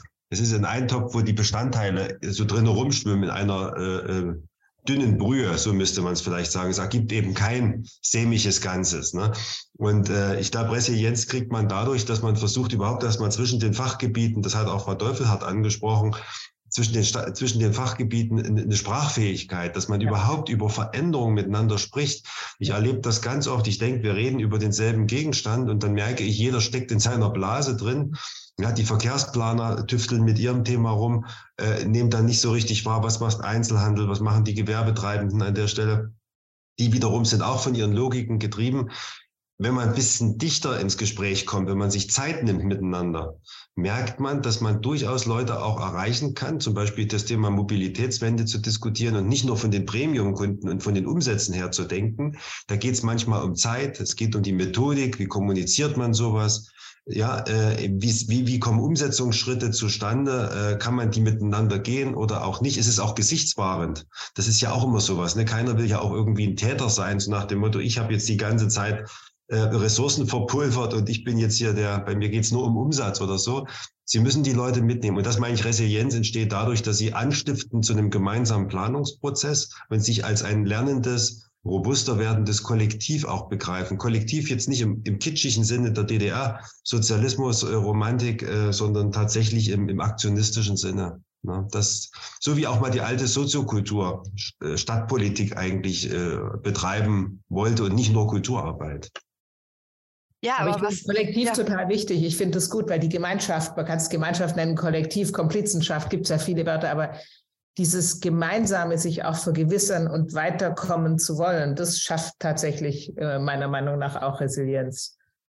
Und hatten Sie das nicht eben gesagt? Frau Deufel hat auch mit der Frage, dass das eben auch intersektional oder unter verschiedenen Abteilungen, Ministerien und was weiß ich nicht, ja. was ähm, eine Zusammenarbeit möglich sein müsste. Da kann man ja schon sehen, dass das vielleicht auch so erste Ansätze sind, da ein bisschen ähm, nachzusteuern, dass das möglich ist, weil es gibt ja viele, die noch in ihren Silos unterwegs sind und ja. Elfenbeintürmen äh, auch noch mal eine ganz eigene Sache. Aber ähm, das ist vielleicht äh, ein Ansatz. Ich möchte noch mal ein Stichwort auch äh, reinbringen, weil mich das auch so ein bisschen umtreibt. Natürlich in der Frage, wir haben Klimakrise, wir haben natürlich auch den Krieg, der uns so äh, nahe gekommen ist wie noch nie zuvor, zumindest nicht in der Zeit, in der ich lebe.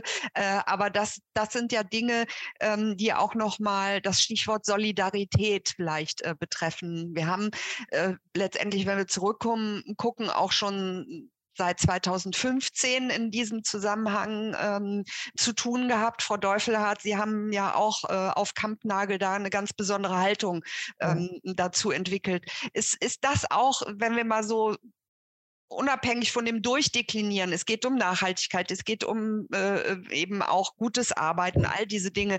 Aber noch mal eine Stufe wieder höher, um diese Frage der Solidarität und auch der Haltung. Ja.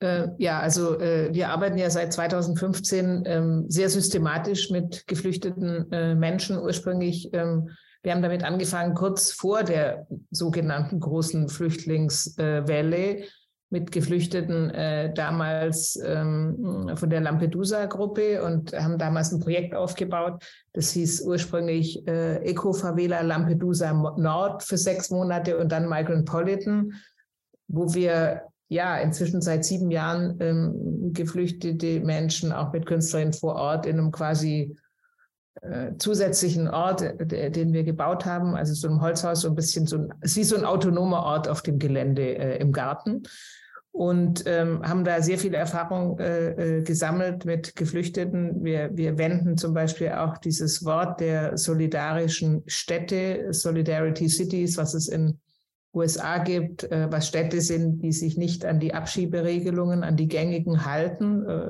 weil sie sich einfach nicht dran halten.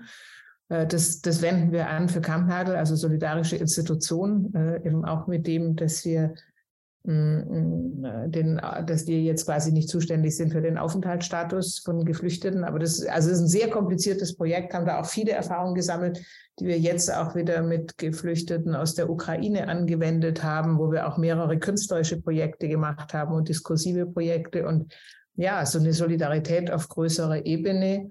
Das verändert natürlich eine Institution. Vor allem, wenn man, wenn man ein Projekt so lange, so nachhaltig äh, weiterführt, was sehr schwierig ist, weil alles irgendwie immer über Projektförderung geht, es dafür keine mm, mm, mm, nachhaltige Förderung gibt, was schwierig ist bei nachhaltigen Projekten.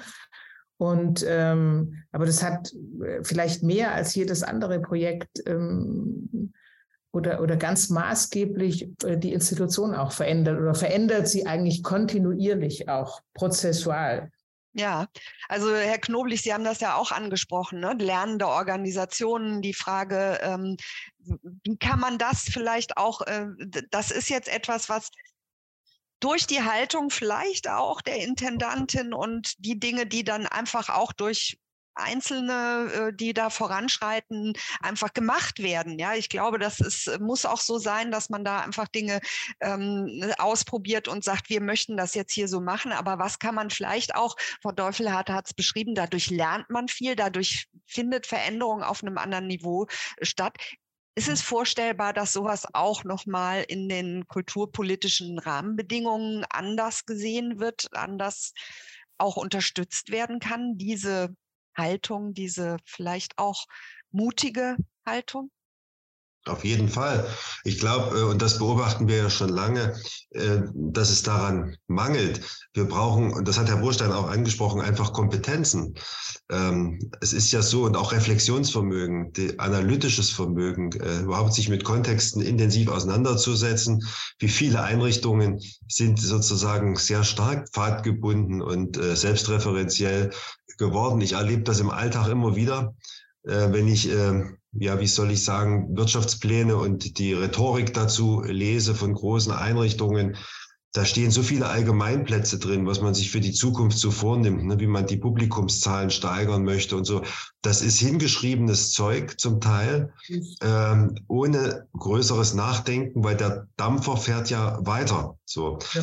Und, ne, und das ist so, das macht mich immer wieder rasend. Also wir brauchen die Kompetenz wirklich, also reflektieren zu können, wo wir, in welchem Milieu von Gesellschaft bewegen wir uns denn eigentlich? Was braucht's? Was ist unsere Rolle? Wie können wir durchlässig sein? Wie können wir kollaborativ äh, agieren? Wie können wir Leute ins Haus holen? Also viel inklusivere Ansätze, gerade die Einrichtungen, die Herr Burstein unter dem Begriff auch Elfenbeinturm so ein bisschen äh, subsumiert, das, das, das halte ich für ganz, ganz äh, wichtig. Und da mangelt es nicht nur in den Einrichtungen, vor allem in den staatlich und kommunal getragenen, sondern es mangelt natürlich auch bei den Entscheidungsträgern. Ja. Das ist, das ist ein, ein Riesendilemma. Ich mache das regelmäßig. Ich bin jetzt im Februar in Mönchengladbach zu einem Seminar, wo ich angehende Stadträte, Stadträtinnen und Stadträte versuche für den Bereich Kulturpolitik äh, auch zu qualifizieren. Ich habe das schon in Gera und in Eisenach auf Einladung übrigens der Friedrich-Naumann-Stiftung, von der ich es jetzt am wenigsten erwartet hätte äh, oder, oder nicht so stark erwartet hätte, äh, gemacht. Und dort war das Ganze eingebettet in, in, in, zwischen Haushaltspolitik und Verkehrspolitik und da saßen Leute drin, die wollten nicht zu mir. Ne? Die wollten Haushalts- oder Verkehrspolitik machen und mussten dann auch Kulturpolitik machen. Die saßen entsprechend da. Aber im, aber im Gespräch selber also wenn man dann das geschickt angeht und ihnen erzählt, ja auch mit eurer freiwilligen Feuerwehr, das ist Kulturarbeit. Also lasst uns doch mal über den Kulturbegriff überhaupt erstmal reden. Äh, ihr habt dort ein, Riechen, ein Riesenreich von Freiheit, keine gesetzlichen Bindungen wie in anderen Bereichen. Also ihr habt hier wirklich eine, Gestaltungs-, eine Gestaltungsmöglichkeit. Kümmert euch um Ressourcen, macht euch Gedanken und rennt nicht nur dem hinterher, was schon da ist. Äh, da waren die plötzlich sofort bei der Stange. Ich hatte hinterher nicht gleich Kulturpolitikerinnen und Kulturpolitiker äh, wie aus dem Reagenzglas gezüchtet, aber Leute, die mit einem anderen Blick in diese Kommunalpolitik hineingegangen sind. Und das ist, glaube ich, ganz entscheidend. Deswegen haben wir die Kulturpolitische Akademie. Auch das, was wir heute hier diskutieren, hat ja diesen Gestus auch zu qualifizieren. Die Leute müssen Bücher lesen. Es gibt wahnsinnig viel Publizistik, die hochinteressant ist. Frau Teufelhardt gehört zum Glück auch und Fabian Burstein ja natürlich auch zu den, zu den Lesenden. Äh, das machen heute viele nicht sich diese, diese Mühe. Ich halte das für ganz ganz wichtig, nur wenn die Welt im Kopf, man kann das auch mit virtuellen Möglichkeiten natürlich machen, kann man auch lesen. Mhm. Aber nur wenn ich irgendeine Welt im Kopf habe, kann ich die Welt draußen auch irgendwie verändern und ich plapper nicht bloß irgendwas. Es gibt auch keine Antragslyrik bei Projekten, sondern es gibt entweder gute Konzepte oder es gibt keine. Ja, also ich, ich nehme noch mal ganz kurz, Frau Teufel hat, dann äh, kommen Sie mit dazu, was ähm, hier auch noch im F&A-Kasten steht, nämlich diese Frage, halten wir an Bekanntem fest, um uns nicht mit neuen Settings auseinanderzusetzen. Ne? Ähm, und und äh, da können wir gleich auch vielleicht noch mal drauf eingehen. Auch die Frage fand ich interessant, zu viel Resilienz verhindert eventuell die Möglichkeit zur Erneuerung. Frau Teufelhardt. Also ich würde äh, gerne nochmal, äh, äh, das kam bei Ihnen, Herr Knoblich, am Anfang, diese Wohlstand für alle, Kultur für alle in den 80er Jahren, wo wir aber ja damals eher an unsere weiße Mehrheitsgesellschaft gedacht haben. Und der muss sich auch in Bezug auf die Kultur, ich finde der, den Begriff Kultur für alle, finde ich fast ähm, transformationsfähig, aber er muss sich jetzt halt auf die Gesamtgesellschaft beziehen. Und auch die weiße Mehrheitsgesellschaft ist ja schon eh bald nicht mehr Mehrheitsgesellschaft in unseren Großstädten. Auf jeden Fall ähm, nur noch leichte Mehrheitsgesellschaft. Und wir müssen dazu übergehen, dass wir in unseren Institutionen, in unseren Publika, auf unseren Bühnen darauf reagieren, dass unsere Großstädte nicht weiß sind, sondern es sind Einwanderungsstädte. Und wir müssen dem endlich Rechnung tragen. Wir müssen auch die, an andere Publika denken als Menschen, die ausschließlich aus einer äh, äh, überwiegend weißen gehobenen Mittelschicht äh, kommen. Mhm. Und das ist ein Transformationsprozess aller Kulturinstitutionen, der einfach ansteht. Ich glaube, das ist eine der größten Zukunftsaufgaben von Kulturinstitutionen und es ist viel Arbeit. Ja, absolut. Und es müsste heißen Kultur von allen und mit allen genau, und nicht mehr für. Allen, ne? für alle, ja. genau. Ähm, Fabian Burstein nochmal und dann gucke ich nochmal, jetzt trudeln doch einige Sachen hier im F&A-Kasten ein. Ja ich halte mich kurz, damit eben diese äh, in Question and Answer äh, Geschichten jetzt noch gut zu, zum Tragen kommen. Ich möchte nur auch unterstreichen, ähm, das, was davor beschrieben wurde, dieser, dass wir natürlich so gewisse Überheblichkeiten überwinden müssen. Stichwort Schulung von, von äh, zum Beispiel Stadträten. Das ist tatsächlich auch etwas, das, das macht mich, äh, also das Überheblichkeit, das macht mich rasend. Ja? Und das treffen wir auf beiden Seiten oder auf allen Seiten. Ähm, ich habe mit diesem den planenden und genehmigenden Ämtern, das ist wirklich mittlerweile mein Lieblingsding. Ich habe das kürzlich diskutiert mit Künstlern und die haben ja. zu mir gesagt, wie, wie kommst du dazu, sowas gut zu finden? Jetzt soll ich mich auch noch um den Scheiß kümmern. Und die Sache ist, äh, die Zeit ist vorbei. Ich glaube, dieses integrierte Denken und diese Lust, äh, das, das nicht als Bürde zu sehen, sondern äh, als lustvolles Erlebnis wirksam zu werden und zwar wirklich in ganz viele Richtungen wirksam zu werden, das muss uns antreiben, diese, diese Grundneugier. Und das betrifft, da sitzen wir dann Gott sei Dank alle im Boot, weil sozusagen die Kulturpolitiker, die denken sich, oh, äh, wie bei Robert Menasse in der, in der Hauptstadt, wo die, wo die Kulturverwaltung strafversetzt wurde, wollten alle in die Wirtschaft und in die Wissenschaft, wo das richtige Geld ist und dann landet man in der Kulturverwaltung. Also also so ist das auch in den Ausschüssen. Also darum, ich finde das lustig, diese Geschichte. Diese Überheblichkeit muss man sich abgewöhnen und mit Neugier sich schulen lassen, was bedeutet Kulturpolitik machen, auch wenn ich jetzt kein Kulturschaffender bin. Und umgekehrt die Kulturproduzierenden, die sagen, nee, nee, die Kunst nur für sich in, in ihrer Reinheit, das gibt es nicht. Das ist alles ein, eine, eine vernetz, ein vernetztes Denken, äh, für das wir auch brennen müssen in seiner Gesamtheit. Ja, also auch wieder äh, die Frage, dass, dass man äh, gewisse Haltungen dort auch äh, haben muss.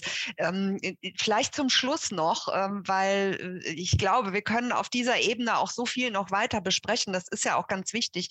Aber Peter Krause schreibt hier jetzt nochmal ähm, die öffentlich geförderte Kultur, weil auch da müssen wir nochmal wieder gucken, graduell, was ist die öffentlich geförderte Kultur, was haben die eben für ähm, auch Voraussetzungen und ähm, da ist in den letzten Jahrzehnten durch einen permanenten Mittelzuwachs zu dem geworden, was wir heute betrachten. Dann geht es jetzt eben in die andere Richtung, sinkende Finanzmittel der öffentlichen Hand und wie geht man damit um? Und das ist jetzt so, so eine provokante Frage, ja, Rasenmäher äh, und zu sagen, ja, nur die Resilienten, nur die wirklich, äh, die sich durchsetzen, überleben. Äh, wie gewinnen wir Politik für einen offenen Diskurs? Herr Knoblich dem Mikro. Mikro. Jetzt habe ich auch mal, bin ich auch mal in die Kasperfalle getappt. Ja, äh, über die Frage habe ich mich besonders gefreut, deswegen habe ich jetzt so eifrig die gelbe Hand hochgeknallt. Ähm, das ist nämlich genau das Phänomen, was ich mit dieser additiven äh, Politik vorhin eingangs auch beschrieben habe und diesem Wachstum.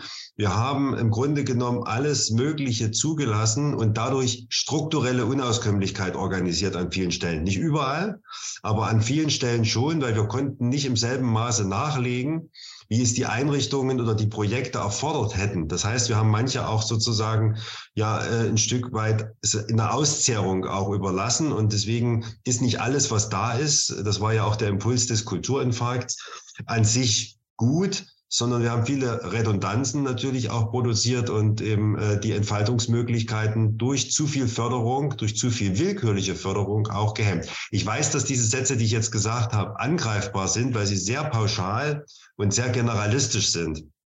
Man muss das differenzieren. Ich sage das nur quasi als Packungsbeilage jetzt, damit ich da nicht gleich verhaftet werde.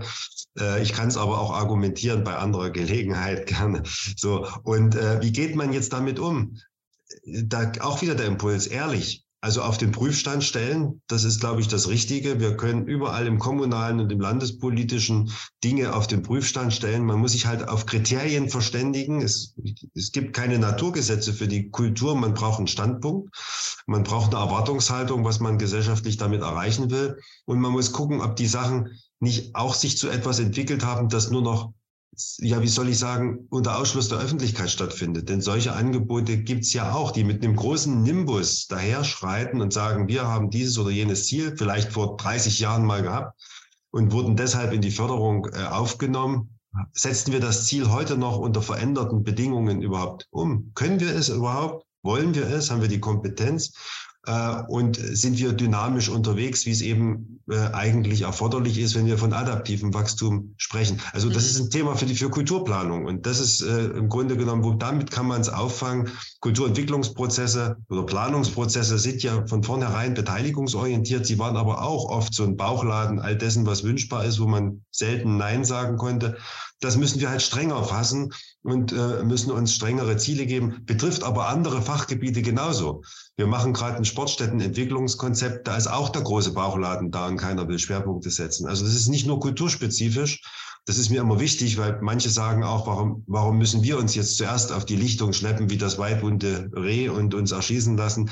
So ist es ja nicht sondern es betrifft alle Bereiche und wir sind überall ein Stück weit äh, über, übersteuert. Also durch gute Planung, durch Beteiligungsprozesse Dinge richten und auf den Prüfstand zunächst stellen. Mhm. Frau Deufelhardt? Ich glaube nur, man muss, äh, ich bin auch der Meinung, dass man ähm, Sachen prüfen und angucken kann, aber es gibt eine gewisse Gefahr, dass am Schluss doch das Prinzip aus der Wirtschaft too big to fail sich durchsetzt und dass eben die Großen dann übrig bleiben. Der Publikumsmangel aktuell zum Beispiel, wenn man den mal jetzt nimmt, der bezieht sich nicht zwingend auf die Kleinen. Das wird immer gerne gesagt von einer äh, propagandistischen oder äh, sagen wir mal etwas propagandistischen Presse, dass die Kleinen ähm, jetzt keine Zuschauer mehr haben. Da gab es neulich eine sehr tolle Brandrede von einer Künstlerin aus Hamburg, Sibylle Peters, in Berlin im Haus der Berliner Festspiele, die sagt, euer Zuschauerproblem, das von den Staatstheatern, ist nicht unseres. Wir haben uns schon immer ums Publikum gekümmert. Ja, Eine ganz tolle Rede kann man auf der Website vom Vordarstellende Künste nachlesen. Und ich glaube, das ist die Gefahr. Und da muss man gucken, denn das Neue, was entstanden ist, in den letzten, egal, zehn Jahren, wo es ja auch ein bisschen mehr Geld gab, das wurde oft nicht auskömmlich finanziert, das stimmt. Aber wenn man jetzt dann sagt, ah, das Neue war alles sinnlos, dann behalten wir wieder nur das Alte, die alten Institutionen. Und der Gefahr, also da muss man wirklich davor stehen und sagen, nein, das darf tatsächlich nicht sein, ja. Also ich ähm, habe irgendwo bei Ihnen, glaube ich, in einem Interview auch gelesen, dass es im Grunde genommen darum gehen sollte, dass wir äh, diese gesellschaftlichen Debatten über die Krisen führen und das, ja. was Herr Knoblich sagt, mit reinnehmen. Vielleicht aber auch äh, Herr Burstein zum Schluss auch nochmal den Elfenbeinturm, äh, die Frage der, der, der Machtverhältnisse und äh, diese Dinge. Sie äh, können gerne auch nochmal Ihren Gedanken jetzt äh, dazu beisteuern, bevor ich jetzt langsam, aber sicher auch schon aus unserer Diskussion herausführe? Ja, also im Wesentlichen haben es ja die, die Kollegen, die Kolleginnen ja, finde ich, ähm, äh, sehr prägnant ähm, zusammengefasst. Es geht ja äh, nicht um einen eigentlich sich auslöschenden Wettbewerb. Das muss man ja auch letzte, letztlich auch einmal versöhnlich sagen. Ja. Ähm, es geht darum, einen, einen, eine, eine Gesamtstrategie zu fahren.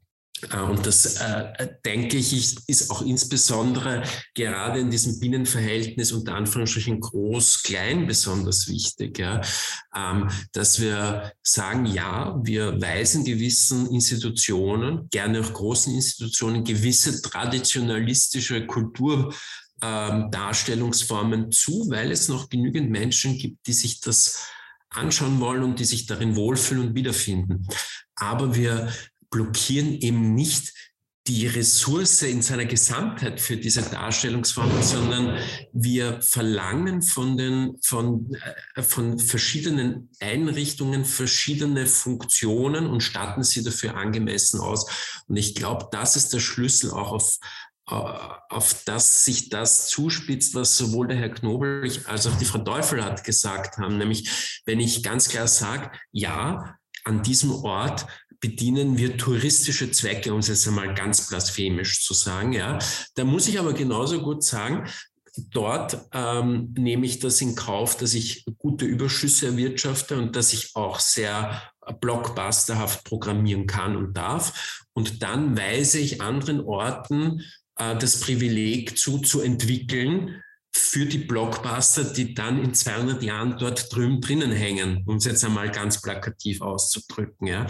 Und diese Durchgängigkeit in der Kulturstrategie, die ist keine Rocket Science. Ja. Da tun immer alles so, alles sehr kompliziert. Ich glaube nicht, dass das sehr kompliziert ist. Ich glaube, das kann man sehr pragmatisch und der Herr Knoblich sitzt in einer Stadtregierung, das heißt, der kann das sicher am besten beurteilen, ähm, wie das im operativen Tagesgeschäft ist.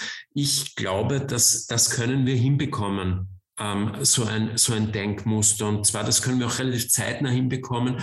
Und das wäre für mich so, so die naheliegende Perspektive. Und damit bin ich jetzt sozusagen am Ende, was ich mir ganz groß wünsche von Kulturpolitik, dass sie den Mut hat, einen, eine Strategie auf den Tisch zu legen und zu exekutieren und dann auch durchzustricken bis hin zu Postenausschreibungen und Postenbesetzungsprozessen, weil dann kann ich sagen, diese Kompetenz brauche ich. Und das dann ist, ist es leicht, das zu finden. Eigentlich der perfekte äh, äh, Punkt hier äh, auf der ganzen Diskussion. Ich nehme noch mal kurz hinzu, was Narziss Göbbel auch noch geschrieben hat. Es geht doch eigentlich um die Perspektivverschränkung verschiedener gesellschaftlicher Fachkompetenzen, welche durch die besondere kommunikative, ästhetische Fähigkeit der Kulturakteure praxisgezogen kontinuierlich moderiert werden sollte. Also das spielt da auch noch mal mit rein. Und wir sind äh, am Ende des heutigen ersten Web-Talks und ich glaube, wir haben viel Stoff auch mitgenommen für die weiteren ähm, Talks, die wir führen und sind wunderbar ähm, positiv, äh, optimistisch, wie Fabian Burstein auch gesagt hat. Das gilt ähm, für uns alle aus diesem Web-Talk über Krisen, über die Frage auch, ähm, wie wir mit Krisen umgehen und wie vielleicht eben auch neue Prozesse angestoßen werden, herausgekommen. Vielen Dank, liebe liebe Frau Deufelhardt, lieber Herr Knoblich, lieber Herr Burstein, für diesen tollen Talk und die tollen Inputs und die lebhafte Diskussion. Ich danke allen, die hier zugeschaltet waren, auch für die klasse Fragen und Anmerkungen, die in äh, unseren Kasten geflossen sind. Und freue mich, wenn wir uns nächsten Dienstag wiedersehen. Da geht es um 16.30 Uhr auch wieder weiter mit der Frage der Resilienz und ähm, den äh, zukünftigen Konzepten auch in Zeiten der Krise. Dann einen wunderschönen guten Abend nach Hannover, nach München, nach Köln, wo auch immer, nach Erfurt, Hamburg und Wien, oder? Wien, Wien. Gerade, genau. gerade Wien. Hätte ja auch Mannheim sein können. Peter Niedetzky grüßt aus Wien, genau. genau. Tschüss. Tschüss.